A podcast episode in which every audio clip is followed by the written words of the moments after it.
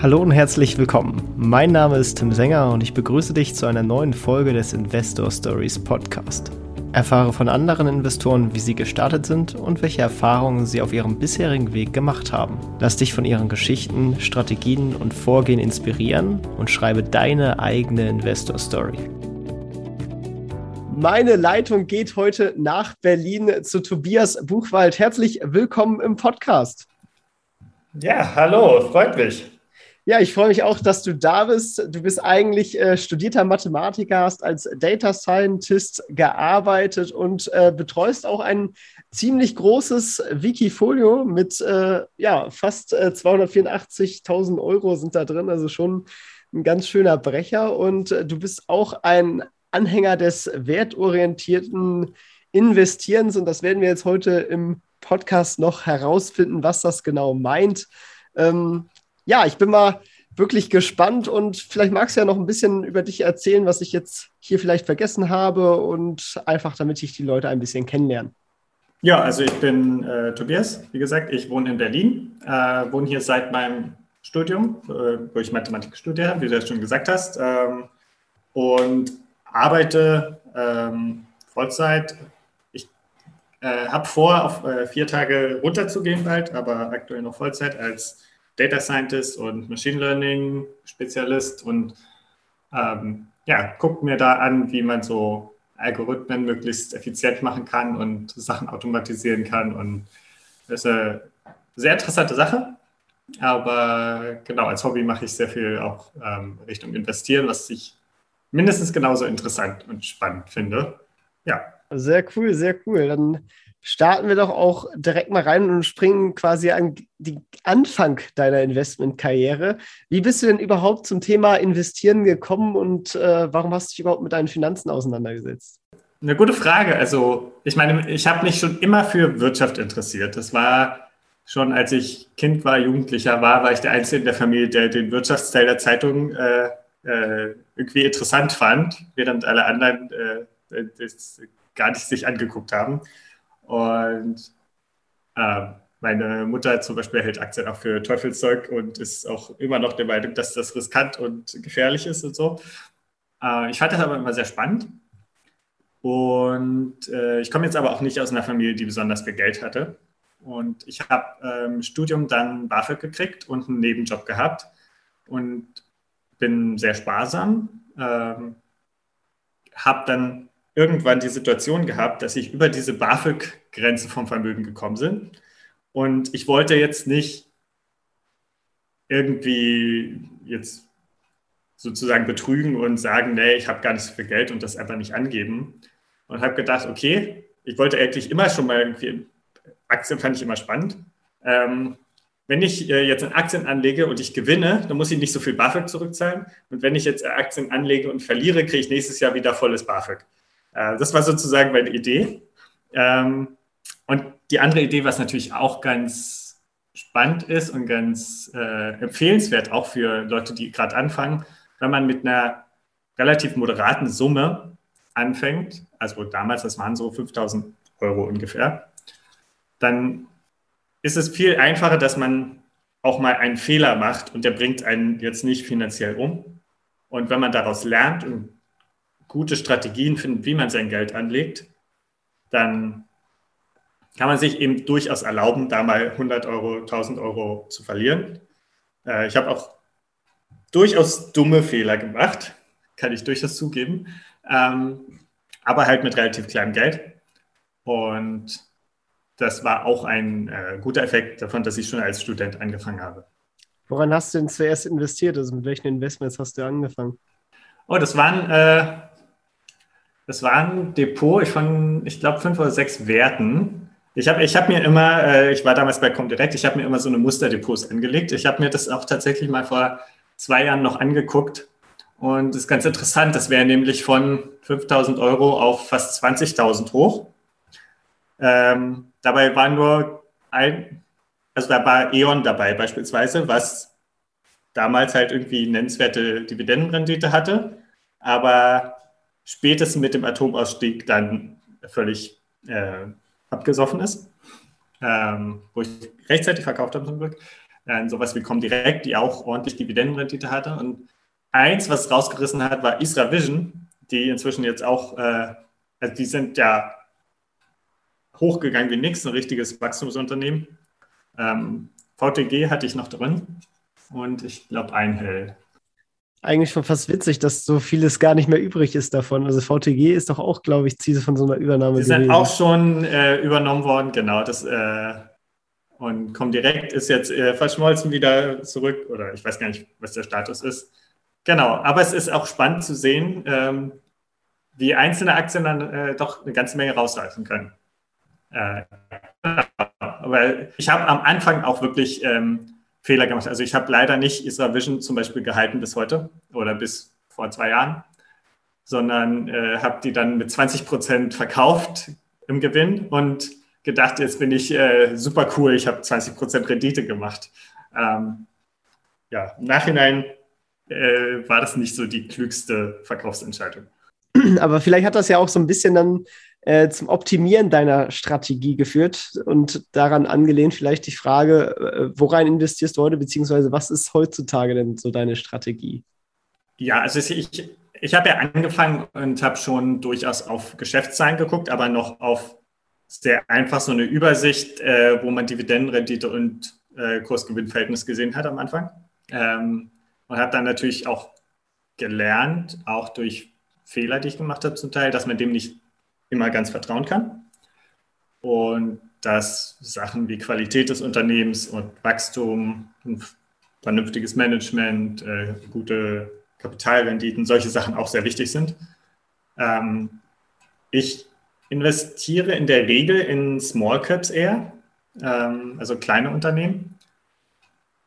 Nicht unbedingt, weil ich sage, ich, ich kann mit großen Unternehmen nichts anfangen.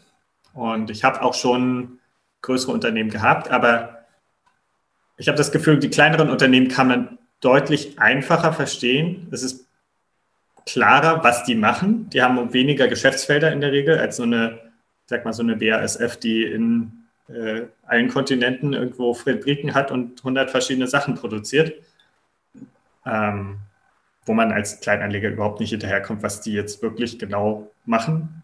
Ähm,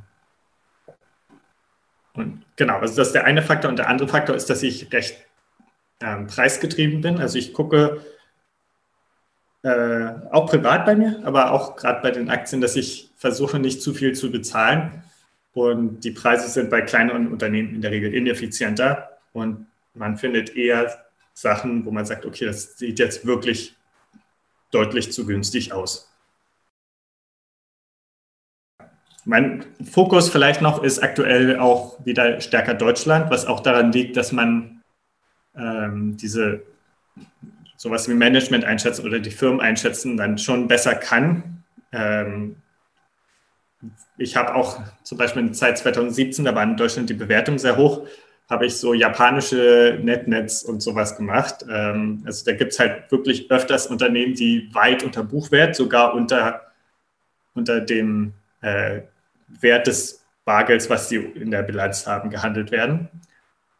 Aber das ist halt schwierig, wenn manchmal da irgendjemand drauf sitzt und sagt, okay, ich sehe das jetzt als meine Firma, ich habe halt hier 51 Prozent der Anteile mindestens und äh, ich kann das Geld einfach horten und mir jedes Jahr mein Gehalt davon auszahlen, dann hast du als Aktionär halt nichts davon. Ne? Und so eine Sache kannst du halt hier eher ähm, verstehen. Aber ich habe auch andere europäische und außereuropäische Small Caps. Also ich bin da sehr offen. Ja, wirklich spannend. Da können wir ja vielleicht gleich auch äh, nochmal ein bisschen genauer einsteigen. Wenn man jetzt so einen Blick auf dein Gesamtportfolio wirft, besteht das nur aus Aktien oder hast du auch noch andere S-Klassen drin? Äh, also abgesehen von ein bisschen Bargeld, äh, wobei ich jetzt nicht Markt-Timing mache und, und äh, Cashquote steuere, sondern es ist eher so das, was halt dann an Dividenden aufläuft, bis es wieder äh, investiert wird. Ähm, ich hatte einmal, hatte ich äh, nach der Grenke-Short-Attacke, habe ich mal Grenke-Anleihen gekauft, äh, für ein halbes Jahr gehalten und wieder verkauft. Ähm, aber normalerweise eigentlich nur Aktien. Ja, dann äh, würde mich natürlich interessieren, wie du deine Investments auswählst und äh, das vielleicht auch an so einem Beispiel durchgehen. Wenn man so einen Blick in dein Wikifolio wirft, dann sieht man auch direkt, dass eine Position macht ganze 15,7 Prozent aus, und zwar die Protector. Was ist das eigentlich und warum gewichtest du sie so hoch? Vielleicht einmal eine Sache vorneweg zum äh, Wikifolio. Das ist, äh, ich habe mir selber so ein paar Regeln gesetzt fürs Wikifolio und eine ist, dass ich beim Wikifolio keine Werte zukaufe über 10 Prozent, damit ich eine gewisse Diversifizierung drin habe. Wenn die aber ähm, Wert zunehmen, dann lasse ich sie auch ein bisschen größer werden. Ähm, das ist bei Protector passiert. Die habe ich privat schon ein bisschen länger. Im Wikifolio habe ich sie dann erst 2020 gekauft, weil sie lange dann nicht handelbar war. Das geht ja nur über Lang und Schwarz und da sind nicht alle ausländischen Werte handelbar. Und dadurch habe ich sie zu einem sehr günstigen Kurs gekriegt, wo sie dann sehr stark wieder hochgegangen ist nach dem Corona-Crash. Ähm, zum Unternehmen aber, das ist eine Versicherung. Ähm, Versicherungen sind eigentlich sehr schöne Geschäftsmodelle, wenn man das gut macht. Man hat dieses, äh, dieses Underwriting, also das Versicherungsschreiben, ähm, wo du sehen kannst, machen die damit schon Gewinn also wie ist Ihre ähm, Combined Ratio? Sorry, ich kann auch viele, muss ich ehrlich zugeben, viele von den Begriffen kann ich auch gar nicht auf Deutsch so richtig. Ich glaube, ja, ich meine, der, der Begriff auf Deutsch so. ist ja auch, genau, genau, das ist ja auf Deutsch auch so ein sperriger Begriff mit kombinierter Schadenkostenquote, das sagt halt auch keiner, ne? Also genau. Combined Ratio vielleicht ähm, als Erklärung nochmal hier vom Versicherungsexperten ist einfach das Verhältnis aus den Prämieneinnahmen, die die Versicherung reinbekommt, äh, zu einmal den Schäden, die äh, man bezahlt hat und den äh, Kosten, die quasi für die Schadensregulierung und äh, das Betreiben des Geschäfts quasi angefallen sind. Genau.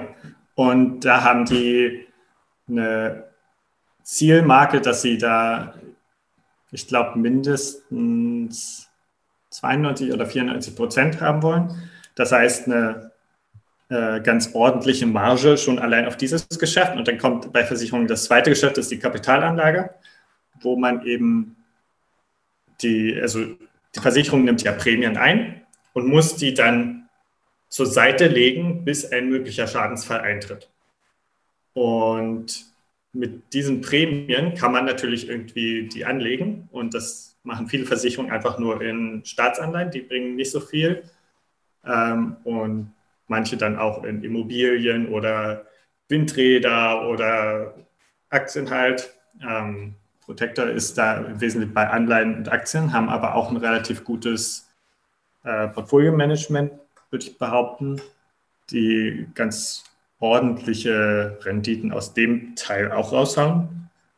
Und ähm, ja, der wesentliche Grund, warum ich die gekauft habe, zum ersten Mal 2017, war, dass ich damals ähm, auf einem Investment-Meeting äh, darauf aufmerksam gemacht wurde und ich habe mir die Präsentation angeguckt und äh, ich dachte, okay, das ist interessant, dass Sie alle Aspekte, die wirklich relevant sind, da ansprechen, zeigen, was Sie da gut machen oder gut machen wollen, was Ihre Idee davon ist, wie man das Geschäft machen sollte und das sehr klar und sehr gut kommuniziert.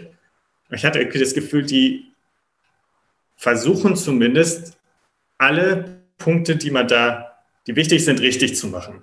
Also die sagen, okay, wir legen das jetzt nicht nur in die sichersten Staatsanleihen an und kriegen dafür 0% Rendite, sondern wir haben ein Investment-Team, das guckt nach Investments, die möglichst unterbewertete äh, Kennzeichen haben, gucken auch danach, wie viel Kapital verbraucht das. Also eine Versicherung muss ja die haben Kapitaldeckungsquoten und wenn du in Aktien investierst, musst du mehr Eigenkapital aufwenden als in Anleihen beispielsweise. Ähm, und solche Sachen. Und dann gucken sie auch auf ihre Kosten. Und ja, wenn man auf die historischen Kennzahlen guckt, waren die einfach sehr, sehr erfolgreich. Die sind gestartet, ich weiß nicht, vor 20 Jahren oder sowas höchstens und dann sehr schnell gewachsen. Ich glaube noch nicht mal 20 Jahre. Also sie sind noch nicht alt als Firma und sind dann sehr schnell gewachsen und jahrelang mit Raten von über 20 Prozent gewachsen, mit in der Regel auch Eigenkapitalrenditen über 20 Prozent. Und das ist ein, also als Versicherung, was ja ein relativ stabiler Markt ist, wo gar nicht so viel passiert und wo die auch keine unglaubliche technische Neuerung oder Produktneuheit reingebracht haben, sondern einfach versucht haben, das möglichst effizient und gut abzuwickeln alles.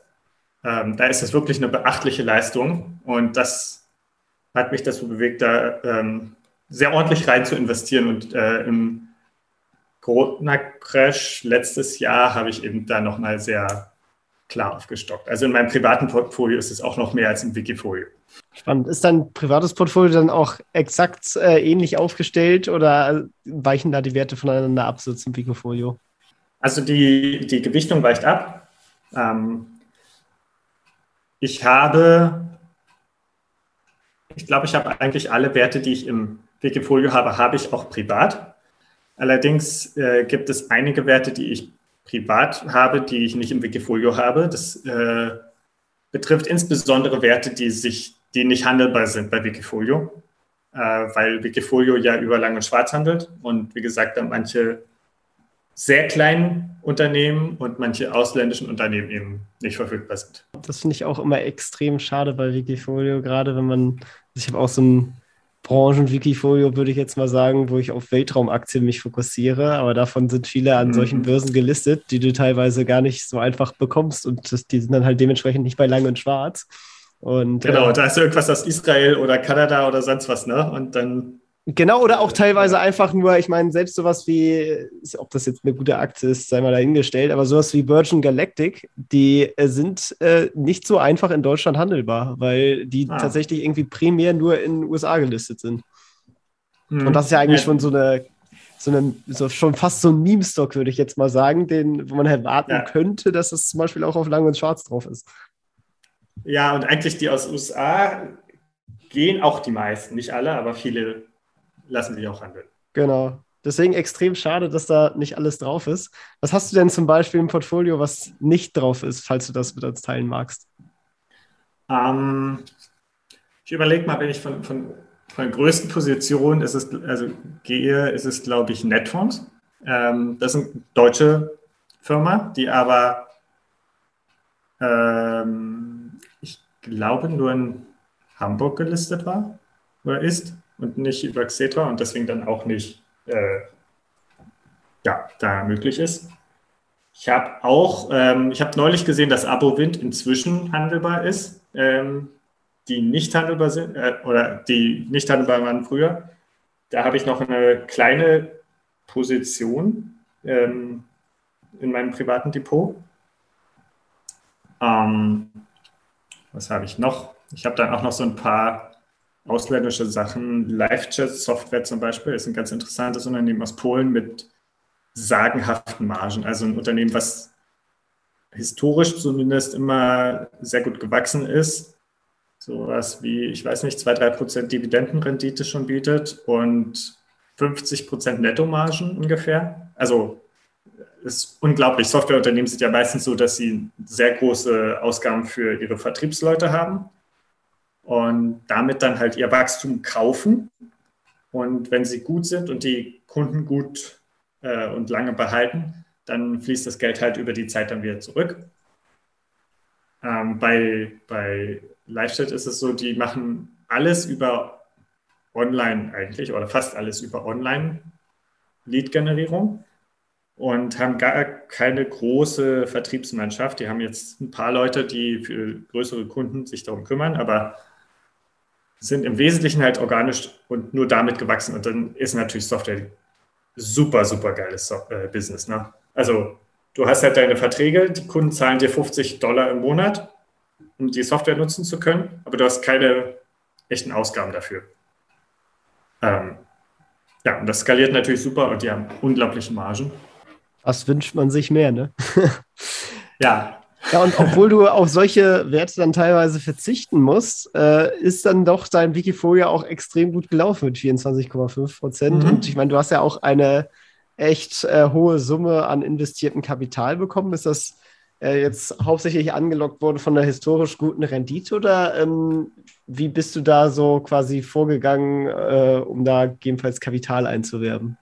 Ich habe ja immer darauf gehofft, dass allein die Rendite reicht. Das, äh, das tut es aber natürlich nicht. Es gibt relativ viele Wikifolios mit einer ganz ordentlichen Rendite, die auch nicht so viel haben. Ich habe ja schon als Student angefangen, einen Blog zu schreiben, Preis- und Wertblog. Und am Anfang habe ich das sogar andersrum gedacht. Da habe ich gedacht, okay, äh, ich schreibe den Blog und ich mache ein Wikifolio. Vielleicht kommen dann ein paar über Wikifolio auf meinen Blog. Jetzt sehe ich es eher andersrum, äh, dass ich sage, das ist cool. Ich habe aktuell ehrlich gesagt auch nicht so viel Zeit, da jetzt zu schreiben, weil es auch immer ähm, diese Analysen zumindest ziemlich viel Zeit fressen und ich jetzt halt zwei kleine Kinder habe, die auch Zeit in Anspruch nehmen. Aber das, ähm, das Wikifolio, das, das macht sich nicht von alleine. Ich glaube, der erste Punkt war der Blog. Und dann muss natürlich eine ordentliche Performance dazu kommen. Und ich bin inzwischen auch ein bisschen aktiver auf Twitter gewesen und ich habe gemerkt, dass das auch nochmal einen gewissen Schub ausgelöst hat und mehr Leute, die sich, also bei Twitter gibt es ja diese, diese Bubbles, ne? also Leute, die ähnliche Interessen haben und ähnlichen Leuten folgen. Und ähm, ich glaube, von daher kam auch nochmal dein ganzer Teil. Ich habe aber auch zum Teil Leute gehabt, die mich über den Blog äh, die den Blog gelesen haben und mich dann tatsächlich angeschrieben haben, wo ich auch weiß, wer dann dahinter steckt und mit denen ich dann erstmal geschrieben habe und die dann auch zum Teil Fragen hatten, okay, ja, wie ist das jetzt und warum hast du das gekauft und so und ähm, dann sich haben überzeugen lassen. Das äh, läuft ja auch ganz gut. Also ich meine, da kannst du ja auch schon allein ein kleines Einkommen aus den Sachen generieren. Äh, jetzt möchtest du auch ja, reduzieren. Kleines. Ja, es ist nur klein. Also ich, ich würde sagen, es ist nicht so viel. Ich habe ja äh, auch ganz bewusst damals eine, den niedrigstmöglichen äh, Performance-Gebührsatz genommen, weil ich auch immer finde, dass so, so Investmentprodukte oftmals viel zu teuer sind. Ähm, und dann verdient man ja selber auch nur dann, wenn der ordentlich steigt. Und oftmals ist es so, dass gerade nachdem es ordentlich gestiegen ist, dann kommt irgendwie Geld dazu. Ähm, und wenn es fällt, dann steigt das Geld wieder aus. Also Wikifolio ist ein bisschen prozyklisch, habe ich zumindest das Gefühl. Am Ende sind es natürlich Privatanleger und da, oder zum größten Teil natürlich Privatanleger und da hast man ja immer diese zyklische Schwankung, würde ich jetzt mal sagen, drin. Das kommt man dann wahrscheinlich leider nicht drum herum. Jetzt haben wir eben schon angesprochen oder beziehungsweise am Anfang des Gesprächs, äh, wo du auch meintest, du hast ein paar Fehler gemacht. Was würdest du denn vielleicht als deinen größten Fehler beim Investieren bezeichnen? Also ich, ich habe einen Fehler gemacht, der mir auf jeden Fall sehr im Kopf geblieben ist. Und zwar habe ich mal in eine Firma investiert. Das muss 2013 oder 2014 gewesen sein. Mox Telekom hieß die, die ungefähr zwei oder drei Monate nachdem ich investiert habe, pleite gegangen ist. Ähm, und das war natürlich ein herber Tiefschlag. Da habe ich dann, ich glaube, so 60, 70 Prozent von meinem Geld verloren. Ich habe direkt nach der Meldung, habe ich dann einen Tag später verkauft oder so. Ähm, und ich bin eigentlich überrascht, dass ich nur zwei Drittel verloren habe. Aber scheinbar sind genug Leute, die dann traden und irgendwie oder vorher vielleicht leer verkauft haben und sich dann eindecken oder irgendwas. Aber gewisse Nachfrage gab es noch. Das war aber auf jeden Fall insofern vor allem ein Fehler, dass es absehbar war. Also der optisch sah das Ding, wenn man nur auf Kurs-Gewinn-Verhältnis geguckt hat, viel zu billig aus. Die haben sogar Dividenden gezahlt, haben aber immer wieder Kapitalerhöhungen gemacht. Und im Nachhinein habe ich mir das nochmal angeguckt und versucht zu verstehen, was ist da passiert. Und man konnte dann aus der Bilanz zumindest erahnen, wie das Ganze funktioniert hat. Ähm, die haben sich nämlich die Gewinne nur herbeigerechnet, indem die so Kreislaufgeschäfte gefahren haben. Also ein Beispiel, die haben in einem Jahr haben sie gesagt, okay, wir müssen jetzt eine Kapitalerhöhung machen und dann expandieren wir und kaufen ein Unternehmen das in Vietnam sitzt. Ähm, haben ein Unternehmen in Vietnam, äh, nein, andersrum. Ähm, das war der zweite Schritt. Der erste Schritt war, wir haben ein ganz tolles Softwareentwicklungsunternehmen gefunden, was für unseren Bereich genau Software macht. Und ähm, die sitzen in Vietnam und wir haben den Auftrag gegeben, für 20 Millionen äh, uns eine neue Software zu entwickeln und damit wird unser Geschäft ganz toll und äh, wir können alles automatisieren und bla. Ähm, so, was macht man natürlich? Das Geld geht raus und man schreibt sich Goodwill in die Bilanz. Cashflow ist negativ, aber ist ja nicht schlimm. Man hat das ja investiert und hat ja einen Gegenwert dafür bekommen nämlich die Softwarelizenz. So, nächstes Jahr, ohne dass da irgendwas steht, ist da, ähm, also das ist jetzt meine Vermutung, da stand nichts im Geschäftsbericht, dass das was damit zu tun hat. Aber zufällig wurde dann ein Unternehmen übernommen in Vietnam, was eine ganz ähnliche Sache macht ähm, und ein ähnliches Geschäftsfeld hat. Und das wurde sogar zu einem günstigeren Preis übernommen, als man, äh, als man, als die, äh, also unter Buchwert übernommen. Und die hatten noch 20 Millionen Cash in der Bilanz, zufällig. Und ähm, da konnte man sich natürlich wieder irgendwie Goodwill in die Bilanz schreiben und äh, konnte argumentieren, dass man eine Kapitalerhöhung machen muss, dafür, dass man da jetzt ein Unternehmen übernimmt. Und so haben die halt ihr Geld quasi im Kreislauf gefahren, Geld verbrannt im operativen Geschäft und immer schöne Gewinne ausgewiesen, ähm, bis sie halt dann irgendwann pleite gegangen sind und ich musste dran glauben.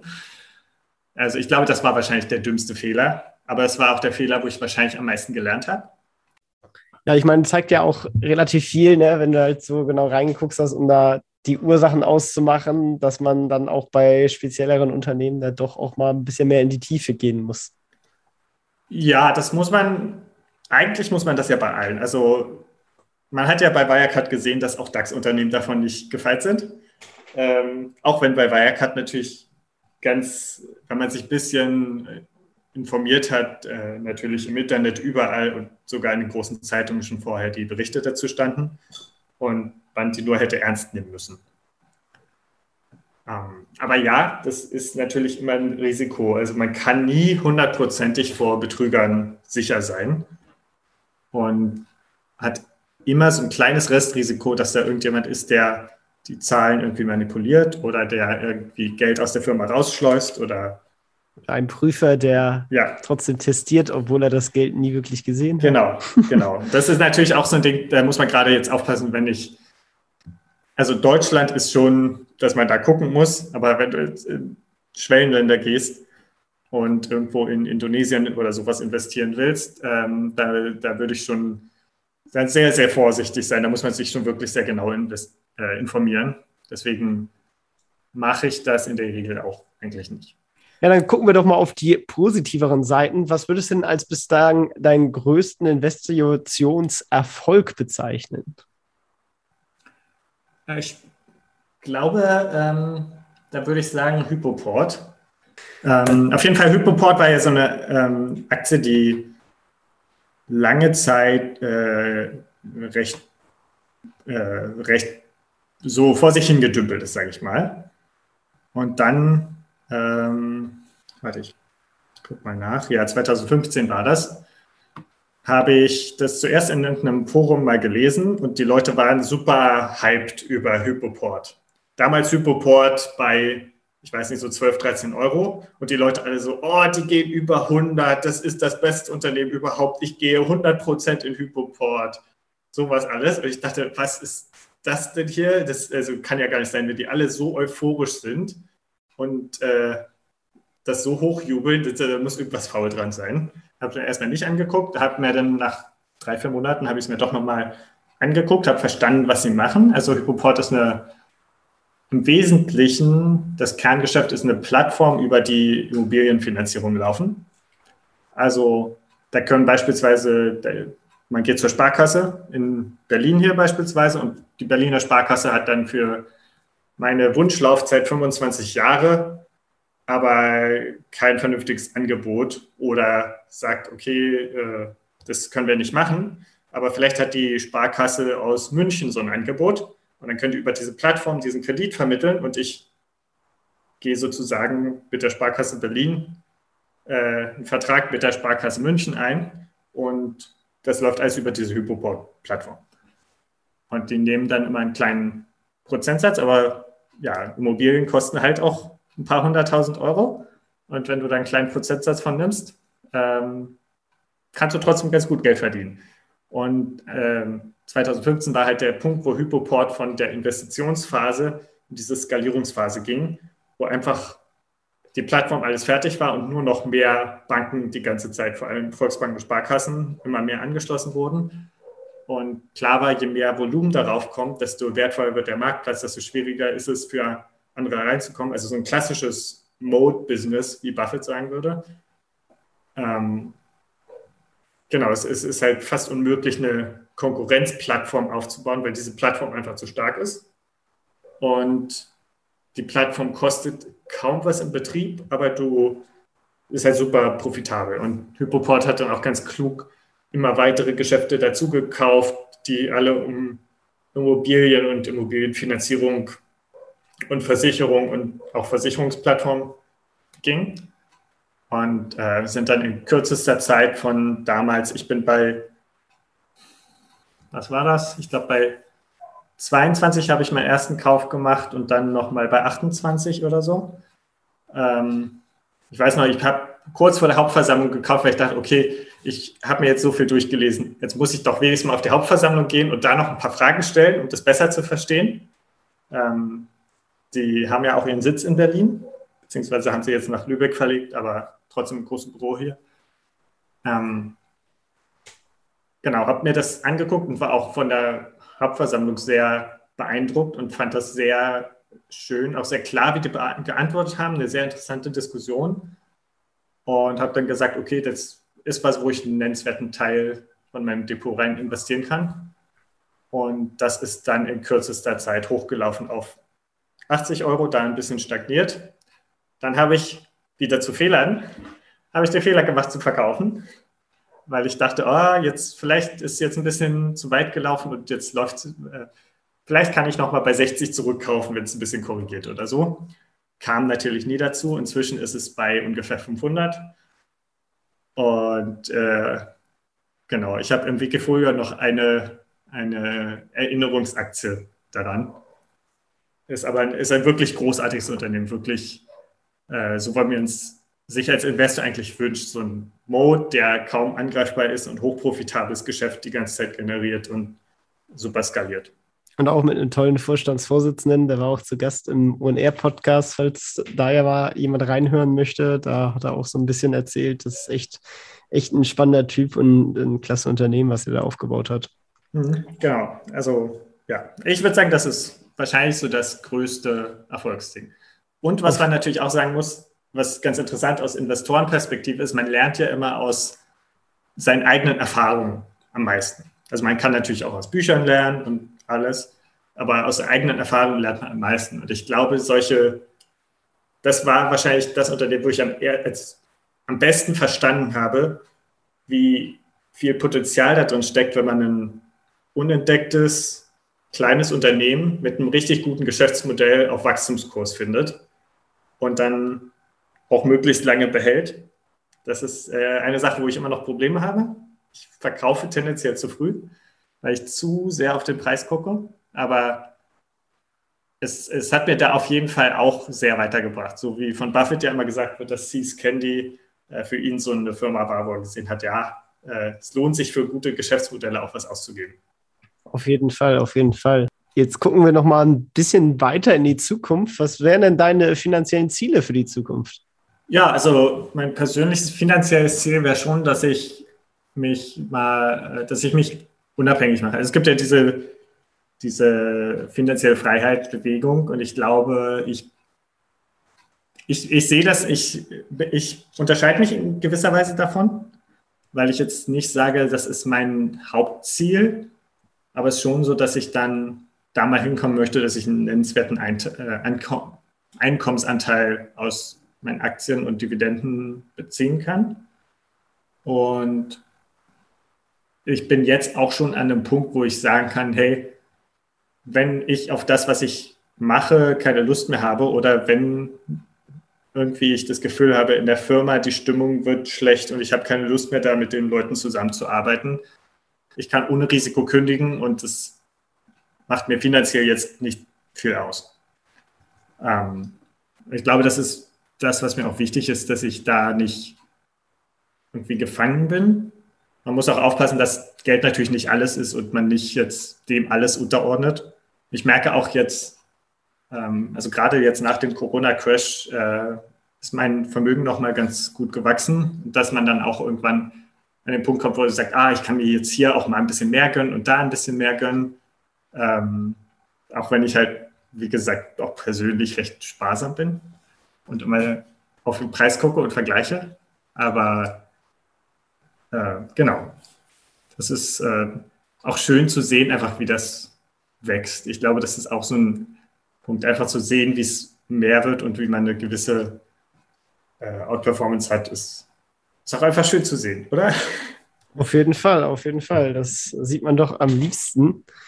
Und äh, deswegen nehme ich dir das jetzt in einem kleinen Rollenspiel quasi wieder alles weg und du wachst morgen in dem Körper eines anderen auf. Derjenige hat einen Angestelltenjob mit ca. 1500 Euro Nettoverdienst und 10.000 Euro liegen noch auf einem Tagesgeldkonto. Du hast kein Netzwerk mehr und sonstige Kontakte und du musst als neuer Mensch äh, wieder anfangen. Du hast allerdings noch dein heutiges Wissen. Wie würdest du starten? Also ich glaube, dass ich die 10.000 Euro na, vielleicht nicht 10.000, vielleicht 8.000 Euro davon direkt in Aktien investieren würde. Äh, wahrscheinlich so meine acht besten raussuchen und dann äh, jeweils 1.000 Euro rein. Irgendwie sowas in der Art. Und ja, 1500 netto ist natürlich die Frage, wie man, äh, wie die anderen, wie die Kostensituation ist. Ähm, das hängt ja stark auch an sowas wie Miete oder ob man zu Hause wohl, also im, im eigenen, eigenen Wohnung wohnt. Ähm, aber ich glaube, ich würde auch gucken, entweder einen besser bezahlten Job zu finden oder äh, zu gucken, dass ich die Investition, also dass ich meine Lebenshaltungskosten so kriege, dass ich auch ordentlich investieren kann. Das würde ich schon, glaube ich, machen. Ich habe auch als Student, wo ich äh, BAföG Höchstsatz meistens hatte und dann halt noch einen Studentenjob mit 40 Stunden im Monat. Also sowas wie 900 Euro im Monat habe ich selbst da noch geschafft, ein bisschen immer zur Seite zu legen. Ich, ich würde sagen, das ist schon machbar, auch wenn viele Sachen natürlich teurer geworden sind als damals. Sehr gut, sehr gut. Dann äh, möchte ich dich noch einmal am Ende um einen Tipp bitten, den du jemandem mit auf den Weg geben kannst zum Thema Investieren.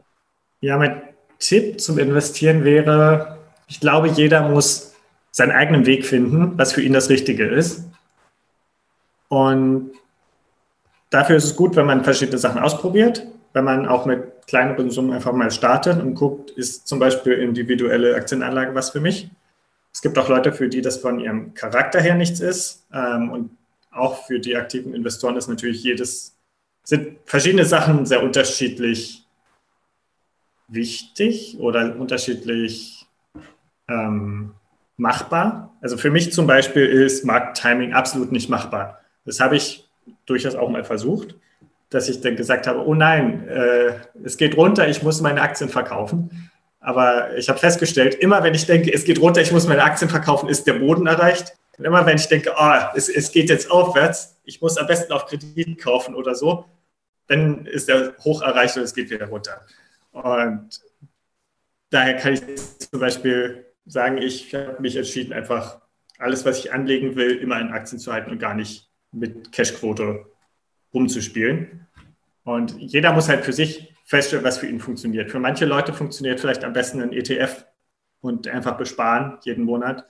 Für manche Leute ist es auch, also mir macht es zum Beispiel total Spaß, auch Aktien zu analysieren, zu verstehen, warum funktioniert ein Unternehmen so Warum funktioniert vielleicht ein Unternehmen besser als ein anderes? Wo sind Wettbewerbsvorteile, solche Sachen?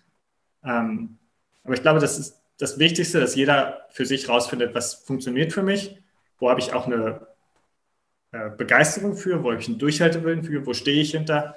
Und äh, das ist das, wo ich investieren will. Also ich würde nie sagen, Dividendeninvestoren sind irgendwie auf dem falschen Dampfer oder wer in Gold anlegt, der, der macht alles falsch oder so. Das ist, glaube ich, eher eine Persönlichkeitsfrage.